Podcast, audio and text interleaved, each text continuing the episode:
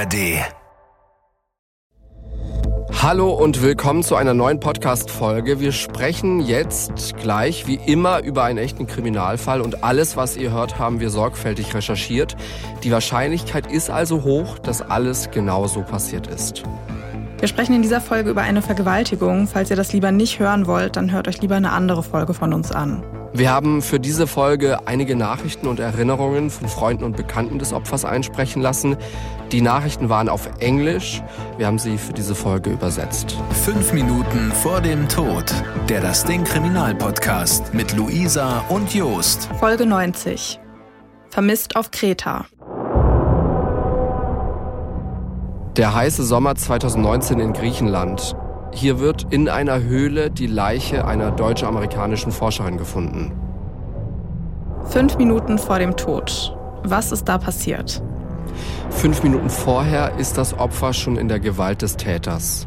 Der Fall beginnt im Sommer 2019 auf Kreta. Wir sind in Kolimbari, das ist eine kleine, ruhige Hafenstadt im Nordwesten der Insel. Nach Kolimbari kommen meistens nicht viele Touristen, weil es hier hauptsächlich Felsenstrände gibt. In diesem Juli ist Suzanne Eaton in Kolimbari. Sie ist aber nicht zum Urlaub machen hier, sondern für einen Kongress. Suzanne ist Amerikanerin. Sie ist 59 Jahre alt und arbeitet als Biologin für das Max-Planck-Institut in Dresden. Am 2. Juli zieht sich Suzanne Laufschuhe an und verlässt ihr Hotel. Sie will wahrscheinlich joggen gehen. Ihren Geldbeutel und ihren Ausweis lässt sie im Zimmer liegen. Suzanne wird von diesem Lauf nie zurückkommen. Suzanne ist nicht alleine nach Kreta geflogen. Sie hat ihre Nichte dabei. Und die merkt jetzt relativ schnell, dass ihre Tante weg ist. Die Nichte veröffentlicht eine Vermisstenmeldung auf Facebook. Kurz danach kommen dann auch Suzannes Mann und ihre beiden erwachsenen Söhne auf die Insel. In den nächsten Tagen suchen die Familie, andere Konferenzteilnehmer und die griechischen Einsatzkräfte nach Suzanne. Mit Drohnen, Suchhunden, Helikoptern und sogar Tauchern wird die Insel nach der Wissenschaftlerin abgesucht. Suzannes Familie erstellt auch eine Facebook-Seite, die heißt Searching for Suzanne, auf der Suche nach Suzanne. Auf der Seite sollen die Sucheinsätze koordiniert werden. Die Familie schreibt da, dass sie 50.000 Euro zahlen würden, wenn jemand einen Hinweis darauf habe, wo Suzanne sein könnte. Und auf der Seite werden alle Infos geteilt, die die Familie bisher hat. Da steht zum Beispiel, dass Suzanne fast jeden Tag eine halbe Stunde joggt. Die Familie glaubt deswegen, dass sie während einem Lauf verschwunden sein muss. Suzannes Laufschuhe sind ja auch nicht mehr im Hotel. An dem Tag, an dem Suzanne verschwunden ist, war es sehr heiß. Es könnte sein, dass sie hingefallen ist oder sich überhitzt hat. Vielleicht wollte sie an diesem Tag aber auch gar nicht joggen gehen. In dem Statement steht aber auch, dass Suzanne eine starke Athletin sei. Und da steht, dass sie den schwarzen Gürtel in Taekwondo habe. Zitat aus dem Statement: Wenn jemand einen Weg aus einer schwierigen Situation findet, dann ist es Suzanne. In der Facebook-Gruppe schreiben auch immer wieder Menschen, die bei der Suche helfen wollen. Sie schicken Fotos von verschiedenen Standorten oder fragen nach Drohnenaufnahmen von Einheimischen. Am 7. Juli schickt eine Frau eine Luftaufnahme in die Gruppe. Man sieht eine einzelne Straße und hügelige Landschaft drumherum. Sie hat eine Stelle ganz unten im Bild rot eingekreist. Die Frau schreibt, nur so ein Gedanke. Sind in dieser Region von Kreta unterirdische Höhlen? Könnte sie in so eine Höhle gefallen sein? Oder gibt es stillgelegte Brunnen in diesem Bereich? Einen Tag später, an einem Montagabend, sind zwei Einheimische in einer solchen unterirdischen Grotte unterwegs. Zu der Zeit ist Suzanne schon sechs Tage lang vermisst. Die Grotte ist ungefähr zehn Kilometer von Kolimbari weg. Und die Grotte wurde im Zweiten Weltkrieg von der deutschen Wehrmacht ausgebaut. Die Soldaten haben hier während der Besetzung von Kreta Munitionen und Waffen gelagert. Augenzeugen werden später sagen, dass die Tunnel in dieser Grotte fast wie in einem Labyrinth seien. Hier, tief in dieser Grotte, finden die beiden Einheimischen die Leiche von einer Frau. Die Leiche wurde unter Sackleinen, also unter grobes Stofftuch gelegt. Am Anfang kann man noch nicht sofort sagen, wer diese tote Frau eigentlich ist. Nach einem Zahnabgleich ist aber klar, die Tote ist Suzanne. Aus griechischen Polizeikreisen heißt es, dass die Leiche unter einem Luftschacht gefunden wurde, der mit einer Holzpalette abgedeckt war. Dazu kommt, dass die Leiche mit dem Gesicht nach unten gefunden wurde. Das heißt, dass es für die Polizei ziemlich unwahrscheinlich ist, dass Suzanne selbst in die Grotte gefallen ist. Für die Polizei sieht es eher danach aus, als ob jemand die Leiche dort verstecken wollte. Die Leiche wird dann obduziert. Der Rechtsmediziner findet Verletzungen am Hals und ein paar kleinere Stichwunden. Die Stichwunden sehen danach aus, als habe Suzanne sich gegen ihren Angreifer gewehrt. Der Rechtsmediziner findet außerdem DNA unter ihren Nägeln. Nach der Autopsie ist klar, Suzanne wurde umgebracht. Der Täter hat sie mit einem Messer angegriffen und dann erstickt. Der Rechtsmediziner spricht von einem langsamen und schmerzhaften Tod. Die Polizei macht sich auf die Suche nach dem Täter. Der Polizeichef sagt, dass er so einen Fall bisher noch nie erlebt habe. Die Polizei versucht dann herauszufinden, ob Suzanne in der Grotte umgebracht oder nach ihrem Tod dahingebracht wurde. Sie suchen nach Bauernhöfen oder abgelegenen Häusern, wo der Täter Suzanne festgehalten haben könnte. Die Polizei sucht außerdem nach dem Messer oder der Waffe, mit der Suzanne verletzt wurde. Ein paar Tage später bestätigt die Polizei gegenüber ABC News, dass sie die DNA von einem Tatverdächtigen genommen haben. Und die Polizei sagt, dass sie bisher schon mindestens zehn Leute befragt hätten und nach einem größeren weißen Auto suchen würden. Wie die Polizei auf dieses Auto kommt, das klären wir später. Nachricht des Max-Planck-Institut, Juli 2019. Suzanne Eaton war Forschungsgruppenleiterin am Max-Planck-Institut für molekulare Zellbiologie und Genetik und Professorin am Biotechnologischen Zentrum der Technischen Universität Dresden. Die Polizei auf Kreta hat Ermittlungen wegen Mordes eingeleitet und umfassende Maßnahmen ergriffen, um den oder die Täter zur Rechenschaft zu ziehen. Die Tat macht uns fassungslos. Die Max-Planck-Gesellschaft und ihre Mitarbeiterinnen und Mitarbeiter sprechen der Familie und den Freunden und Kollegen von Suzanne Eaton ihr aufrichtiges Mitleid aus. Sie sei von Anfang an eine Schlüsselperson in Dresden gewesen, eine wesentliche Säule des Instituts. Die Max-Planck-Gesellschaft werde Suzanne Eaton für immer in Erinnerung behalten, für alles, was sie zu unserer Gemeinschaft und weit darüber hinaus beigetragen habe. Das Max-Planck-Institut hat nach Suzannes Tod persönliche Erinnerungen von Suzannes Familie, ihren Freunden und Kollegen auf einer Internetseite zusammengetragen.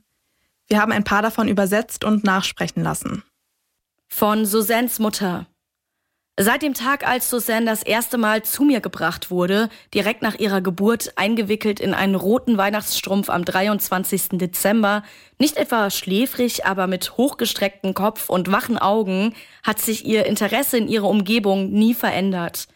Es war eine Freude, ihre Liebe zu Büchern und Musik zu teilen, die Kombination einer gewissen Extravaganz mit ihrer sonst ruhigen und nachdenklichen Persönlichkeit zu beobachten. Ihre Errungenschaften sind zahlreich und vielfältig. Begeisterte Gärtnerin, begabte Pianistin, schwarzer Gürtel im Taekwondo und natürlich ihr Beitrag zur Entwicklungsbiologie. Von Susens Schwester, es hat ihr Spaß gemacht, extravagante Gerichte zu kochen und sie hatte einen exotischen Kleidungsstil. Sie liebte Parfum. Sie hat Kreuzworträtsel viel zu schnell gelöst, Konzerte gegeben und viel gelesen. Von D. Suzanne ist neue Wege gegangen. Sie hat es geschafft, so viele verschiedene Bereiche in ihrem Leben nahtlos zu meistern. Bei einer Unterhaltung bei unserer üblichen Gassi-Runde auf der Wiese neben der Elbe ging es in der einen Minute um die neuesten Bücher, die sie gelesen hatte, und in der nächsten über eine wissenschaftliche Fragestellung und dann um eine neue Teesorte, die sie entdeckt hat, während sie gleichzeitig überlegte, was für ein besonderes Gericht sie zum Abendessen aus den frischen Produkten vom Schillerplatzmarkt kochen würde. Von einer alten Freundin.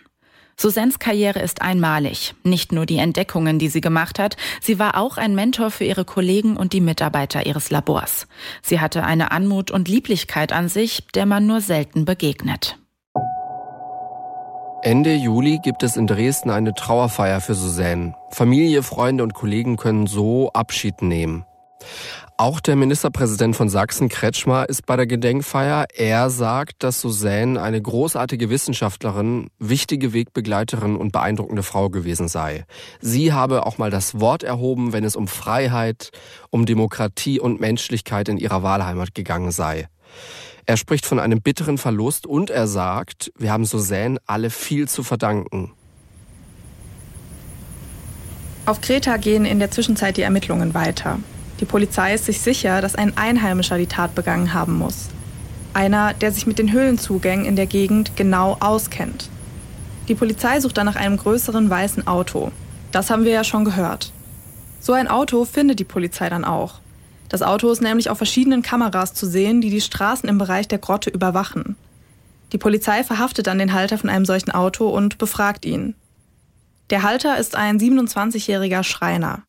Wir haben ihn Nikos genannt. Nikos ist verheiratet und hat zwei Kinder.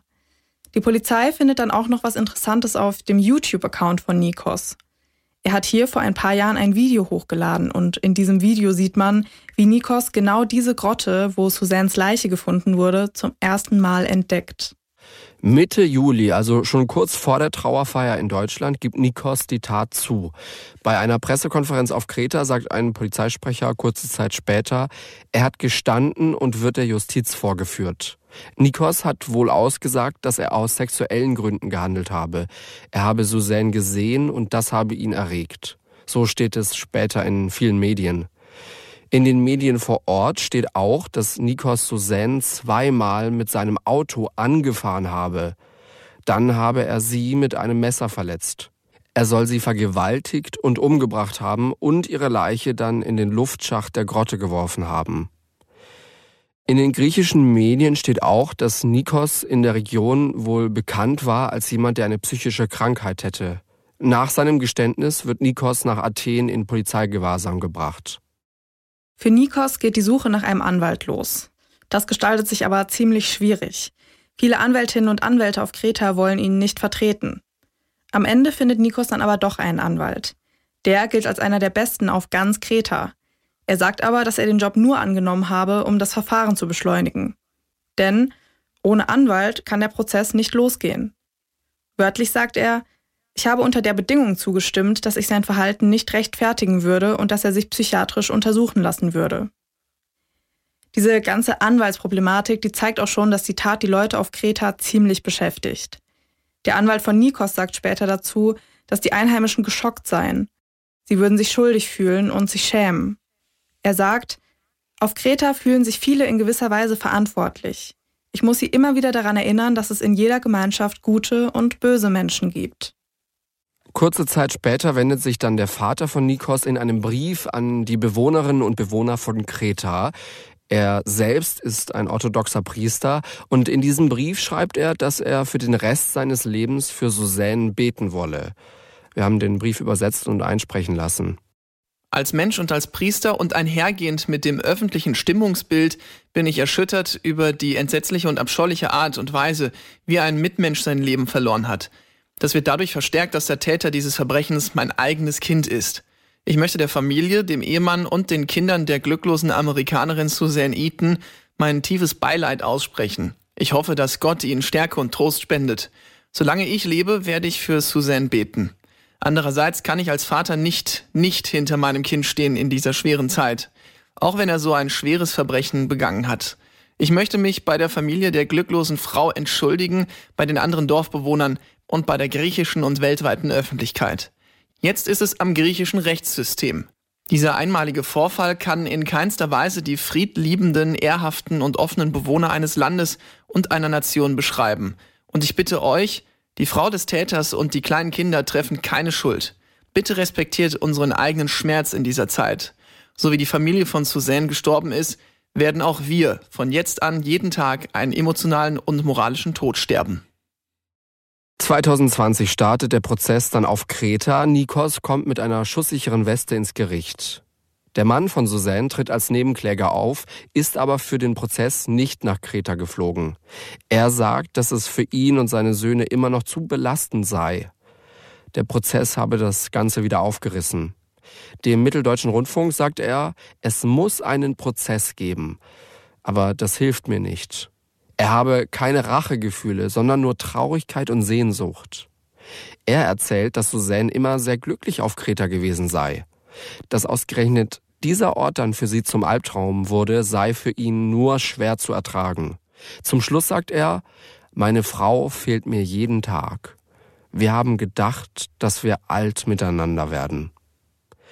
Als der Prozess anfängt, wird klar, dass Nikos schon bei anderen Frauen versucht haben soll, sie mit seinem Auto anzufahren und dann zu vergewaltigen. Insgesamt haben sich noch fünf andere Frauen bei der Polizei gemeldet.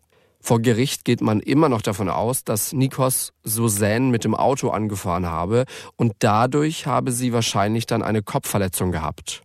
Er habe sie dann in den Kofferraum gelegt und sei mit ihr zu der Grotte gefahren. Laut einem Polizisten, der vor Gericht aussagt, soll Nikos gesagt haben, dass er von Dämonen besessen gewesen sei. Ein anderer sagt, dass Nikos mehrere Male ausgesagt habe, dass er die Tat begangen habe, weil er Sex haben wollte. Nikos selbst sagt vor Gericht, dass das Ganze ein Unfall gewesen sei. Und er sagt, dass er Suzanne nicht vergewaltigt habe. Er habe damals nur gestanden, weil die Polizei ihn unter Druck gesetzt habe. So berichtet es eine griechische Zeitung. Das glaubt das Gericht aber nicht. Für die Richter steht fest, dass Nikos Suzanne angefahren und vergewaltigt hat und dass ihr Tod kein Unfall war. Am Ende wird Nikos wegen Totschlags, Vergewaltigung und unerlaubten Waffenbesitzes zu lebenslanger Haft verurteilt. Der Anwalt der Familie sagt, dass Suzanne eine Weltklasse-Biologin gewesen sei. Wir erinnern uns, der Prozess läuft im Herbst 2020, also in dem Jahr, in dem Corona ausgebrochen ist. Der Anwalt sagt dann nämlich noch, wenn man mal an Virusansteckungen und Impfungen denkt, versteht man, wie nützlich sie gewesen wäre. Ein furchtbarer Fall, ein schlimmer Fall, der da in Griechenland auf Kreta passiert ist. Wir reden drüber mit unserer Justizexpertin Elena. Hello, hallo. Hi. Jetzt haben wir, wie gesagt, einen Fall, der spielt nicht in Deutschland, im Ausland, in Griechenland, auf Kreta. Der Täter war in diesem Fall Grieche. Er wurde ja auch in Griechenland angeklagt, in Griechenland verurteilt. Aber was wir uns fragen, bei so einem Fall außerhalb Deutschlands mit einem Bezug in ein anderes Land. Was passiert eigentlich, wenn jemand aus Deutschland, ein Deutscher im Ausland, eine Deutsche, eine Straftat, eine schwere Straftat, ein Verbrechen, einen Mord im Ausland begeht? Naja, also üblicherweise wird dann natürlich vor Ort ermittelt und der Täter dann auch dort vor Gericht gestellt und eben auch nach dem dort geltenden Strafrecht verurteilt. Dafür ist es dann auch erstmal unerheblich, ob der Mörder nun ein Deutscher oder ein Staatsangehöriger des jeweiligen Landes ist. Aber wie immer bei juristischen Themen, es gibt auch Ausnahmen. Jetzt mal ein Beispiel. Der Deutsche A begeht in Kolumbien einen Mord und kehrt wieder nach Deutschland zurück. Wenn jetzt die deutschen Behörden davon Wind bekommen, dass eben dieser Deutsche in Kolumbien einen Mord begangen hat, er aber zum Beispiel gar nicht ausgeliefert werden darf, es gibt bestimmte Staaten, in die darf nicht ausgeliefert werden, dann kann auch von Deutschland aus ermittelt werden. Und zwar nicht nur ermittelt. Der Deutsche, der darf dann auch für seine in Kolumbien begangene Tat in Deutschland angeklagt und eben auch nach dem hier geltenden Strafrecht verurteilt werden. Okay, das ist jetzt so eine Beispielausnahme. Gibt es denn noch mehr solche Ausnahmefälle? Ja, und man muss sagen, die sind gesetzlich im Strafrecht genau geregelt. Zum Beispiel dürfte auch nach deutschem Recht ermittelt und verurteilt werden, wenn das Opfer dieser Tat, dieser Auslandstat Deutsche oder Deutscher ist. Oder aber, wenn jemand, der jetzt kein deutscher Staatsangehöriger ist, in Deutschland aufgegriffen wird und dann bekannt wird, dass er im Ausland eben zum Beispiel jetzt auch einen Mord begangen hat, er aber nicht ausgeliefert werden kann.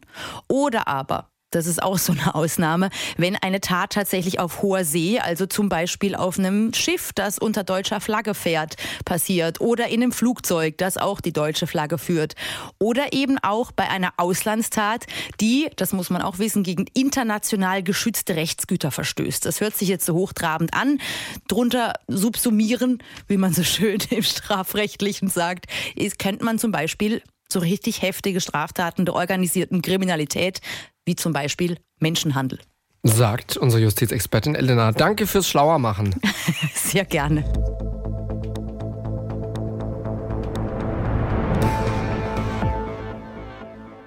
Die Folge ist noch nicht vorbei. Wir sprechen noch mal über diesen Fall. Willkommen jetzt in unserer Nachbesprechung. Die machen wir häufiger mal hier im Podcast. Da reden wir einfach noch mal über diesen Fall, über unsere Gefühle, was wir uns vielleicht noch gedacht haben. Äh, so ein bisschen zwischen den Zeilen private Gedanken, das tauschen wir immer noch mal aus in der Nachbesprechung. Kreta ist ja die größte griechische Insel und die ist ja auch wirklich, was war auf Kreta? Auf Kreta war ich noch nicht, nee. Okay, also wenn man da so rüberfährt und irgendwie äh, landet und dann einmal mit dem Bus über die ganze Insel fährt, man hat schon so das Gefühl, wow, ist das hier eine riesige Insel, man kann da auch wirklich große Strecken zurücklegen.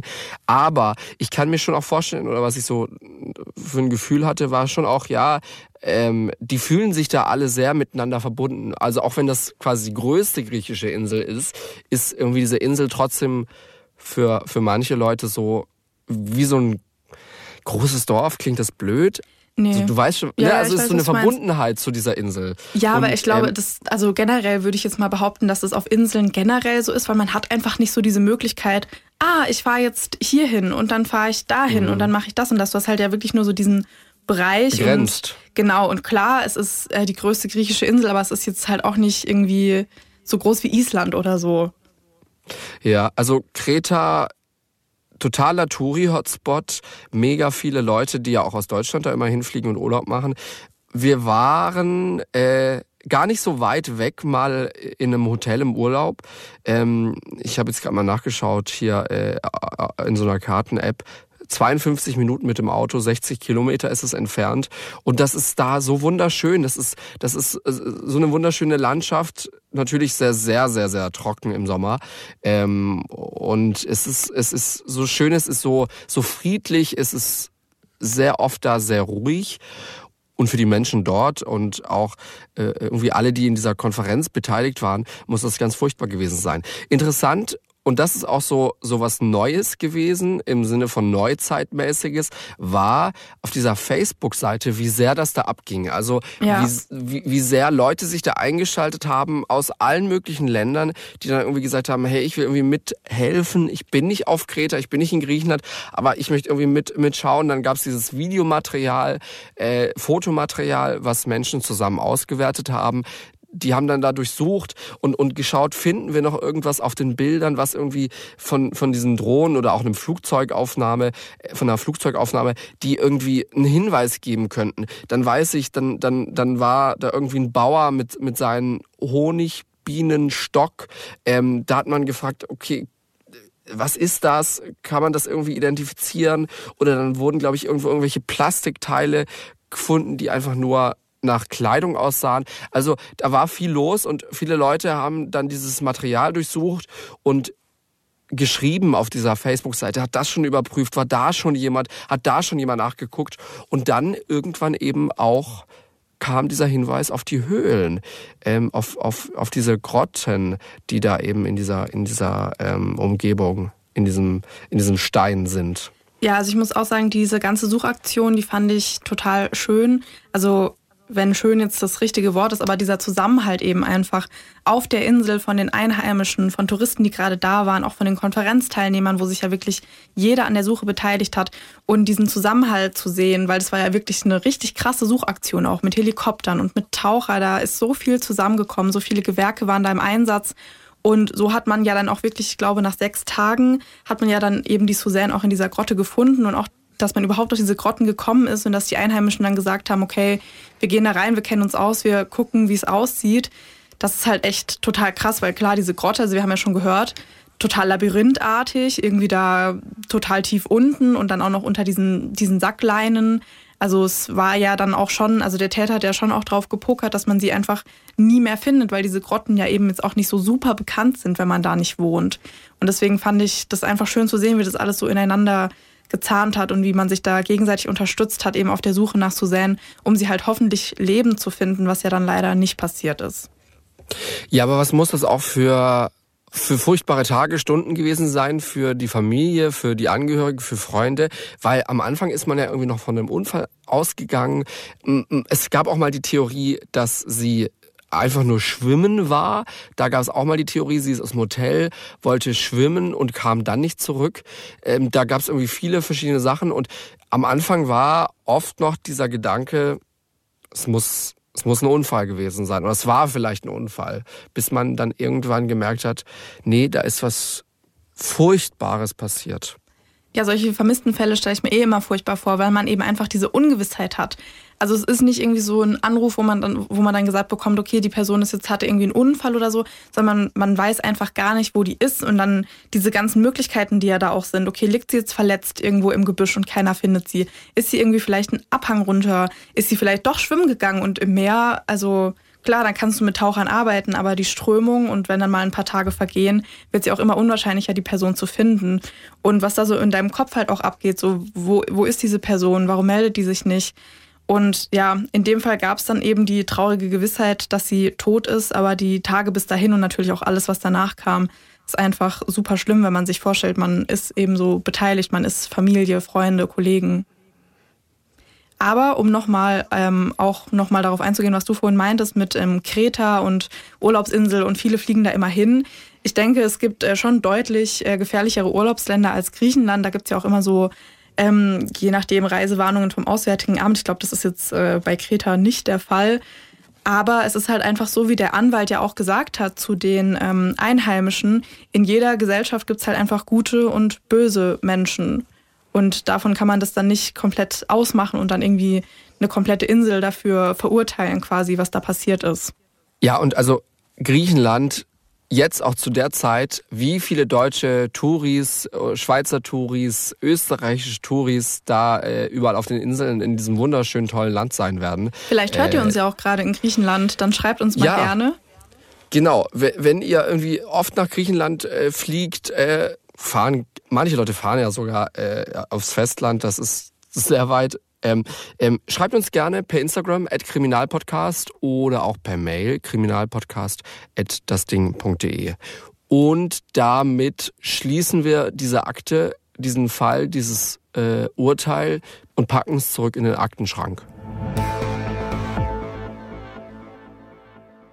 Um jetzt wieder ein bisschen runterzukommen, kommen wir jetzt zu einem Thema, das ihr alle sehr liebt und auch ständig danach fragt und uns auch immer äh, sehr nette Nachrichten schreibt. Mittlerweile werden wir auch bei sehr vielen Reels und Memes markiert zu diesem Thema. Es geht um den Pflanzentalk. Pflanzentalk. Das hat sich irgendwann so entwickelt bei uns im Podcast, dass wir über Pflanzen bei uns zu Hause geredet haben, was was für Probleme und Struggles wir haben. Und seitdem ist das so ein bisschen unser Insider hier im Podcast. Und ihr schreibt uns sehr oft Nachrichten, hey, wann, wann kommt wieder Pflanzentalk oder hier Tipps, damit es euren Pflanzen wieder besser geht. Wobei tendenziell ist es oft so, mein Pflanzen mh, hm, so semi-gut, Luisas Pflanzen geht's meistens ziemlich gut, aber ich habe gehört, deiner Mini-Sonnenblume ah, nicht so, gar nicht mal so ja, gut. Ich muss da was beichten.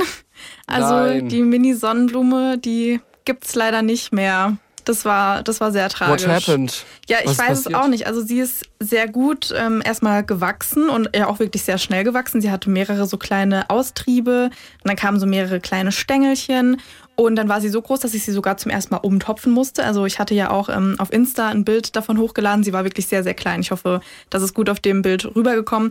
Und dann kam so der Moment des Umtopfens und das war schon so ein bisschen schwierig, weil die war ja da in diesem ganz kleinen, ja, in diesem ganz kleinen Plastikübertopf-Ding und dann musste ich sie da irgendwie rausfriemeln. Das war so ein bisschen mehr schlecht als recht und dann habe ich sie halt umgetopft, aber das ging. Also es haben auch alle äh, Triebe überlebt und die war dann da halt in ihrem Topf und dann habe ich sie halt weiter gegossen. Und ich glaube, das Problem, sie war irgendwie zu nass. Also der Boden, der war dann irgendwie schon sehr nass und der ist gar nicht mehr getrocknet. Und ich habe dann auch aufgehört, oh. sie zu gießen. Ich habe sie auch einfach stehen lassen. Aber da hat sich irgendwie dann auch nichts mehr verbessert und dann wurden die Blätter halt gelb und irgendwie braun, wo ich mir so dachte, wie kannst du denn vertrocknen, wenn du so nass bist? Und ja, dann habe ich halt diese trockenen Blätter abgeschnitten aber ja, es wurde halt immer schlimmer. Also zum Schluss waren das halt wirklich nur noch so vertrocknete kleine Stängelchen. Also oh besser gesagt, da, da, war eigentlich gar nichts mehr übrig, weil die, die haben dann auch so komplett, also Volumen verloren. Die waren so richtig, wie so ein Haar, so richtig dünn. Und hingen dann da und dann habe ich die auch abgeschnitten. Aber also das war immer noch nass. Gefühlt stand es da zwei Wochen. Also ich weiß nicht, wie lange es genau da stand, aber ich glaube, es waren schon gute zwei Wochen. Ich habe es dann auch, wo ich in den Urlaub gefahren bin, eine Woche lang, einfach stehen lassen auf dem Tisch und dann kam ich zurück und die Erde war immer noch feucht. Da habe ich mich schon gefragt, wie das möglich ist. Aber ja, deswegen Experiment Sonnenblume hat leider, leider nicht funktioniert. Ich hätte mich sehr über eine kleine Mini-Sonnenblume auf dem Balkon gefreut. Aber gut, dafür wachsen jetzt gerade unsere Erdbeeren. Da kann man sich dran erfreuen, so als Ausgleich. Und die sind aber draußen auf dem Balkon, oder? Ja, genau. Also ich weiß nicht, vielleicht hat ja jemand von euch auch so einen Innenhochbeet, wo er irgendwie was anpflanzt. Aber genau, wir pflanzen immer Tomaten und Erdbeeren an und die sind auf dem Balkon. Wir hoffen, dass ihr gut durch diese Hitze Sommertage kommt. Vielleicht liegt ihr ja gerade an irgendeinem Pool. Ich hoffe auf jeden Fall, ihr habt frei und müsst ja, nicht bei ey, dem warmen Wetter arbeiten. Sommerbilder, ähm, äh, Urlaubsbilder, egal was ihr macht, ihr könnt ja auch irgendwie Berge hochwandern und da ist es schön kühl. Ja gerne uns daran teilhaben lassen. Wenn wir das auch reposten dürfen auf Insta, freuen wir uns auch. Aber einfach so zum Durchschicken. Wir freuen uns über jede Nachricht. Ähm, Kriminalpodcast heißen wir auf äh, Instagram und E-Mail geht auch kriminalpodcast.dasding.de. Freuen wir uns wirklich. Das ist ernst gemeint. Freuen wir uns wirklich sehr. Ja, vor allem ich liebe den Sommer, weil dann kriegen wir halt schon echt viele Bilder, so wo ihr gerade seid. Also ich glaube, wir haben schon Nachrichten bekommen aus Mexiko, aus China, aus Kroatien, aus Slowenien, auch aus Österreich oder Bayern schauen wir uns alles super gerne an, während wir hier noch eine ja. Weile im Büro sitzen. Aber jetzt no pressure, sächsische Schweiz ist auch okay. Ja, Bodensee nehme ich auch. Hauptsache Urlaubsbilder. wir sind in zwei Wochen zurück. Dann ein letztes Mal vor unserer Sommerpause. Halt, stopp, die Folge ist noch nicht ganz vorbei. Wir haben noch einen kleinen True Crime-Tipp für euch. Und zwar den Podcast von unseren SWR2-Kollegen sprechen wir über Mord. Da spricht der ARD-Terrorismusexperte Holger Schmidt mit dem ehemaligen Bundesrichter Thomas Fischer über wahre Verbrechen. Herr Fischer ist einer der profiliertesten Kenner der deutschen Justiz und gemeinsam nehmen sie die Fälle, die teilweise auch echt ziemlich grausam sind, auseinander. Was steckt hinter der Tat? Wie sind die Richter vielleicht zu ihren Urteilen gekommen? Was hat das eigentlich mit Recht und Gerechtigkeit zu tun? Und was sagt unser Umgang mit solchen Taten eigentlich über uns alle aus, über unsere Gesellschaft? Sprechen wir über Mord, gibt es jeden zweiten Montag in der ARD Audiothek und überall da, wo es Podcasts gibt. Fünf Minuten vor dem Tod. Der Das Ding Kriminalpodcast. Gibt's in der ARD Audiothek, der Das Ding App und überall, wo es Podcasts gibt. Wem das nicht reicht, noch mehr Content findet ihr auf Instagram unter Kriminalpodcast.